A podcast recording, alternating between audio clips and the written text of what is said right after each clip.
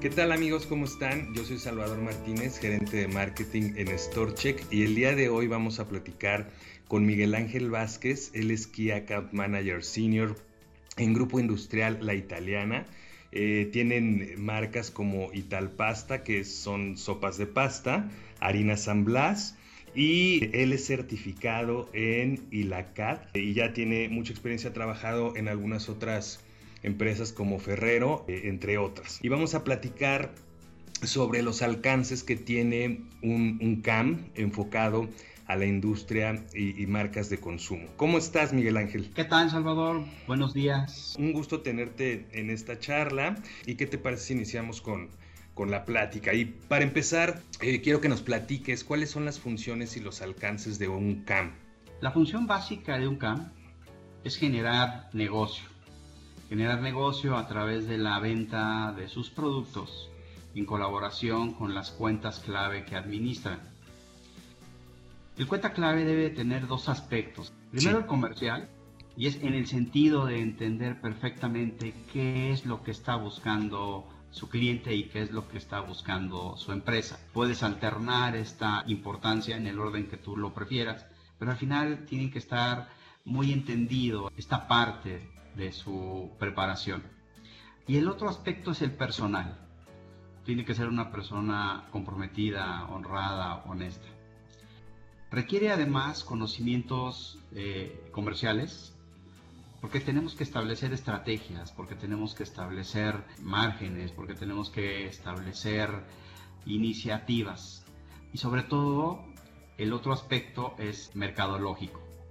En el punto de venta, algo que me he percatado, Salvador, después de tantos años de trabajar en la industria, es eh, la parte en donde eh, sí tenemos habilidades comerciales, pero dejamos de ver el punto de venta de nuestros clientes. Perdemos de vista que los datos que nos arrojan las plataformas, los datos que nos arrojan los análisis, son números que se, que se derivan de alguna acción o de alguna consecuencia estamos dejando de ver a los, los puntos de venta, estamos dejando de investigar con el jefe de piso, con el mismo gondolero, qué es lo que sucede. ¿Cuáles son los indicadores clave para un CAM al momento de evaluar el desempeño del producto, de las ventas y cómo es posible hacer negociaciones con base en esta información con las cadenas? Me gustaría la pregunta la dividiéramos en tres grandes soportes. Claro. El primero es análisis, el segundo es estrategia y la tercera es implementación. Y cada uno de estos soportes vamos a poner KPIs para poder evaluar el desempeño que tengamos en cada una de estas acciones. El primero, en, en la parte del análisis, es el mercado. ¿Qué mercado estamos tocando? ¿Hacia qué mercado nos queremos dirigir? La segunda parte son los socios comerciales. ¿Qué es lo que necesita mi cliente? ¿Qué está buscando el cliente? ¿Qué necesidades tiene el cliente? Porque al final es que mi producto está en el mercado y está compitiendo con algo similar. Entonces, ¿cuál es el valor agregado que tiene mi producto? A cada una de estas partes en donde estoy analizando le tengo que poner un valor y tengo que estar buscando que en ese valor sea mucho más eh, exitoso mis argumentos y mis fundamentos para el cliente. El segundo pilar sería la estrategia. Una vez que ya conocí todo lo que, lo que necesitaba conocer, entonces ahora sí, ¿cómo voy a lograr el incremento del sell-in, que es lo que busca mi empresa? ¿Y cómo voy a lograr el incremento del sell-out, que es lo que busca mi cliente? ¿Cómo voy a lograr y cuánto quiero crecer en el mercado? ¿Cuántos nuevos lanzamientos voy a tener? un punto súper importante es el nivel de agotados que, pretendo mantener en el punto de venta. Y algo que funciona muy bien es el círculo de comunicación entre los compradores y los colaboradores. ¿no? insisto, es necesario poner un valor a cada uno de estos indicadores para que los vayamos evaluando, corrigiendo y replanteando en caso de que fuera necesario. Y por último, lo más importante, Salvador, es que puedo pensar en todo, pero si no tengo una implementación correcta, de nada me sirvió ni analizar ni preparar estrategias. Entonces la implementación tiene que estar eh, ligada al logro de objetivos que hacemos a través del trabajo de la fuerza de ventas. Eh, ¿Cuánto voy a colocar en cada punto de venta? Eh, ¿Cómo quiero que se exhiba el producto? ¿Cómo quiero que se muestre la ofertación? Si es que necesito soporte técnico, ¿cuál es el soporte técnico que tengo que usar? Y sobre todo es regresar al análisis. Regresar al análisis de mercado, regresar al análisis de mi cliente, regresar al análisis de mi, de mi producto. Este es un círculo interminable, ¿no? Cada, cada, cada ocasión que lo requieras, eh, tienes que buscar estar en estos tres pilares, revisando si tu estrategia, si tu análisis y si tu implementación fue la adecuada, qué porcentaje de eficiencia tienes y cuál es el resultado en sell-in y sell-out. De acuerdo. ¿Y cuáles son las áreas que se involucran para poder hacer toda esta implementación? Evidentemente acá trabaja con nosotros marketing en el diseño de la estrategia, en el costeo de del, financiamiento que se va a estar otorgando. Trabaja también el área técnica, eh, dándonos las indicaciones del producto que, que estamos colocando. Al vender pastas, al vender arroz, al vender harina, es un producto de canasta básica pero que tiene un valor agregado. El, pueblo mexicano o el pueblo latino lo consume con, mucha frecuencia dentro de su dieta diaria. Entonces, eh, los, elementos más importantes, insisto, es que Mercadotecnia nos ayude con la implementación de la estrategia, que eh, nuestra, nuestras áreas de cadena de suministros tengan todos los elementos y el producto en tiempo en el punto de venta. Y por último, esta comunicación que tenemos con la fuerza de ventas para definir con exactitud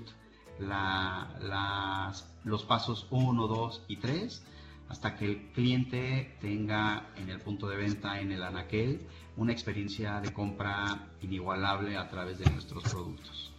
¿Cómo consideras que puede, que puede ayudar la tecnología para optimizar sus resultados y sus procesos?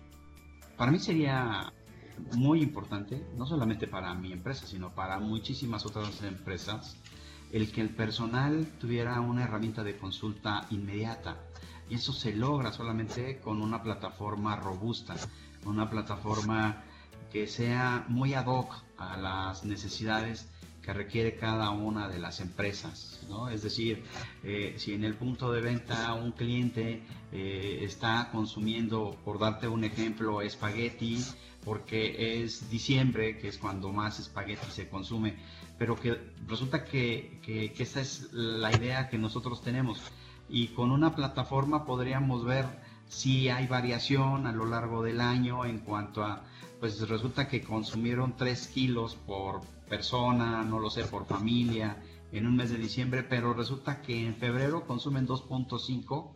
Eh, y entonces esta, parte nosotros tenemos que talachar mucho, ¿no? La palabra talachar es como todavía eh, tomar una hoja de Excel y todavía comparar un número con otro y todavía sacar el resultado y etcétera, etcétera. Cuando ya tienes una plataforma robusta, y, insisto, sé porque de alguna manera, eh, estando en Meet Johnson, trabajé de cerca con ustedes y sé la forma en que trabajaron la plataforma del Big Data y a mí me parece increíble, ¿no? La, ayuda que proporciona esa herramienta bien utilizada eh, deja sin posibilidad de fallas en la ejecución y en las oportunidades en el punto de venta.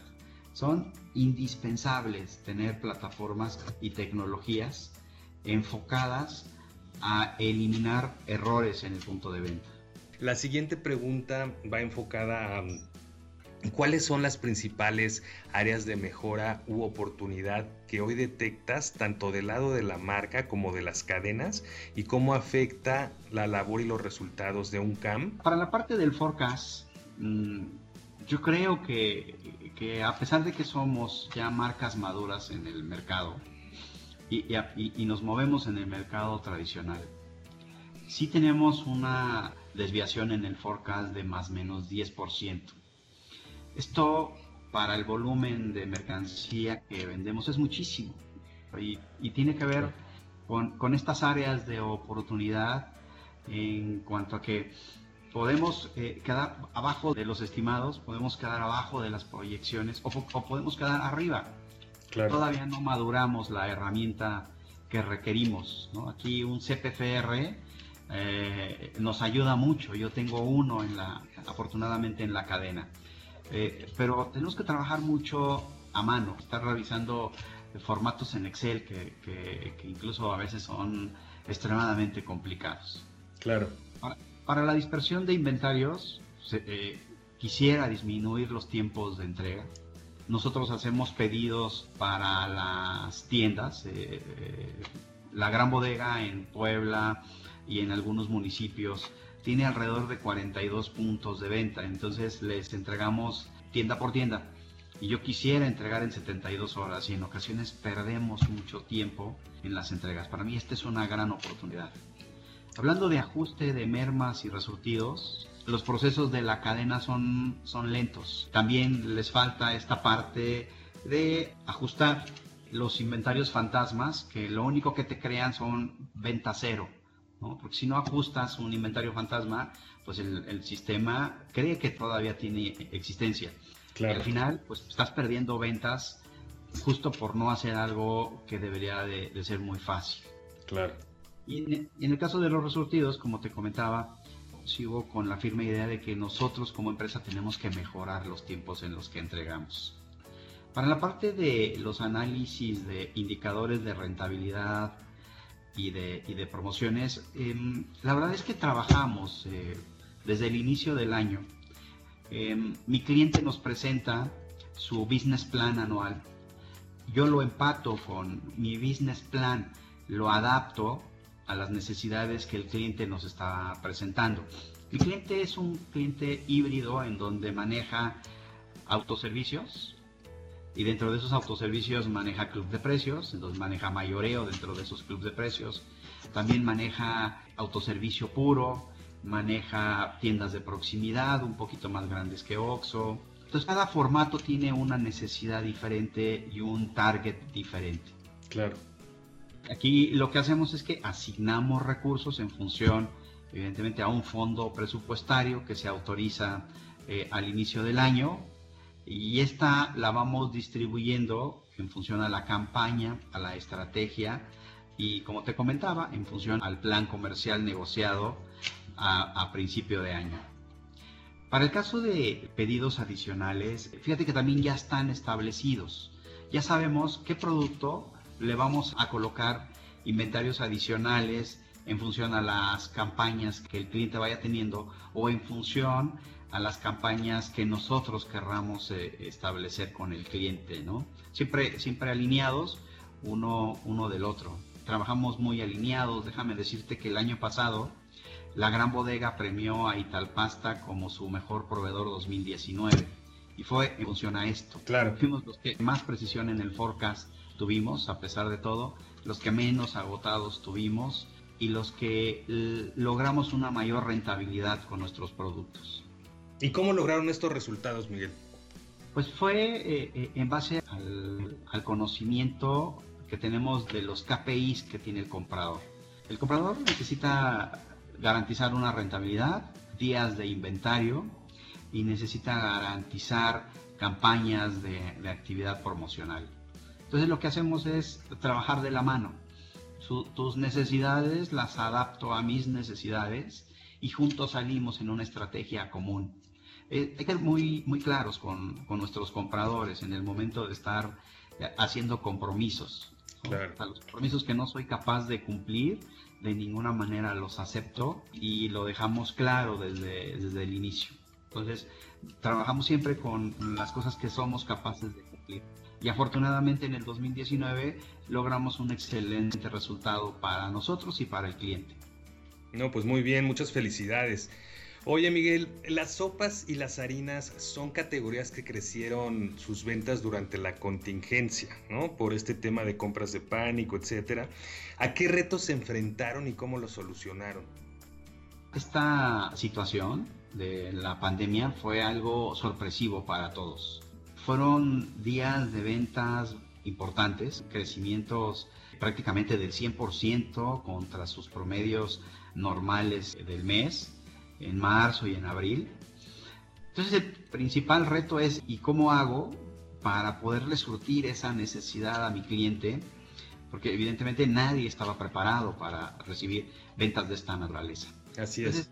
Lo que hicimos fue tener reuniones eh, mucho más frecuentes, mi comprador, mi CPFR y yo, en donde analizábamos las tendencias que estaban marcando estas ventas, ¿no? Tradicionalmente trabajas a 21 días y, y, hoy lo que hicimos fue duplicar nuestro nivel de inventario y lo llevamos a 42. Entonces, una vez que teníamos ya la necesidad de mercancía, lo que yo hice fue presentarlo a mi empresa para que ellos pudieran modificar su forecast y entonces trabajar en, no, no en base a 21 días, sino en base a 42. Puso también a, a la empresa a trabajar con los turnos completos, a trabajar el tiempo que fuese necesario.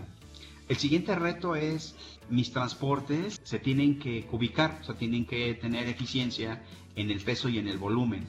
Entonces, nuevamente fue trabajar para que una vez que mi empresa producía el producto, mi área de, logística recibiera el producto de tal forma que no costara ningún trabajo subir la mercancía al transporte ya ubicada, ya distribuida, eh, como insisto, ganando esta ventaja entre el volumen y el aprovechamiento del espacio, para que también avisáramos a las tiendas. Aquí, aquí mi comprador hizo un muy buen trabajo avisando a las tiendas de que íbamos a llegar con el transporte para que nos ayudaran a descargarlo lo antes posible.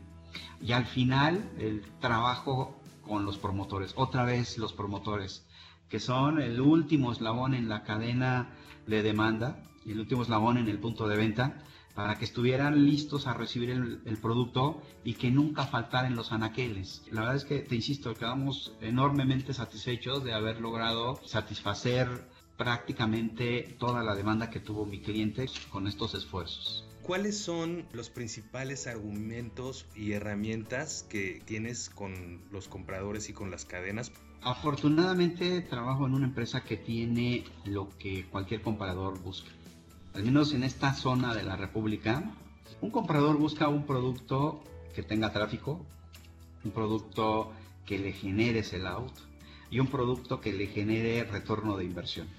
En la presentación que hacías, hablabas de que el Grupo Industrial La Italiana comercializa Italpasta, arroz Italrizo, harina de trigo San Blas, harina de hot cake, harina de trigo para panificación.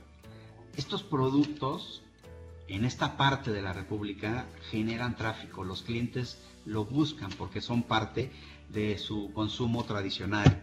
Tenemos ya 100 años en el mercado y entonces son extraordinariamente conocidos. La segunda parte es que genero sellout. O sea, mis productos participan muy fuerte en las categorías. Te hablo de que Italpasta en Puebla participa con el 75% del consumo en pastas. Wow. Entonces nosotros detonamos el sellout con el producto. Tenerlo en el punto de venta es sinónimo de que van a ir a comprar eso y otros productos. Claro. Y por último, el retorno de inversión. Miguel, ¿qué tendencias ves en la categoría de sopas y harinas? Estamos en una situación muy complicada, una situación en donde hoy por hoy no existe una bolita mágica que nos diga qué va a suceder al cierre del 2020. O sea, no sabemos de qué tamaño va a ser la recesión. Claro. Entonces, en la canasta básica siempre va a existir eh, las sopas, las harinas, y yo te diría arroz y frijol. Entonces, sí creo que por lo pronto a nosotros nos va a seguir yendo bien y va a ser consecuencia de que eh, nuestros consumidores, nuestros clientes finales, van a privilegiar el consumo de canasta básica. Claro, claro, de acuerdo. Con todo este tema de la pandemia, como seguramente sabes, el e-commerce se posicionó y crecieron sus ventas exponencialmente. ¿De qué manera ustedes están atendiendo y apoyando las ventas del canal digital? Estamos trabajando a través del comprador que yo tengo. Él funciona como un enlace entre las diferentes áreas de la empresa. Y para el, caso de e-commerce, eh, estamos en todas sus plataformas, tanto con el grupo La Gran Bodega y tanto con Farmacias Guadalajara. Estamos muy atentos a la parte de abastecer el inventario correcto. Si es necesario y la cadena lo está buscando y, para nosotros suena interesante, hacemos estrategias de promoción. Te hablo de que tal vez eh, paguemos una parte del envío, patrocinando eh, esta forma de distribuir, productos diferenciados o haciendo combos. Sí, estamos eh, muy dinámicos en el canal e-commerce. ¿Cómo consideras que cambiarán los hábitos de compra del shopper después de la contingencia? Sin duda, el e-commerce creció muchísimo en, en, estos días. O sea, todos lo hemos usado de una manera o de otra. Pero sí creo que las generaciones, hablando de la generación Z y la generación millennials, serán compradores vía plataforma de e-commerce. O sea, para ellos la experiencia de compra es satisfactoria eh, al llegarles su paquete, abrirlo y disfrutarlo aquí. Claro. Creo que la generación X serán mixtos. Es en donde ya hay más del 60% de consumidores potenciales.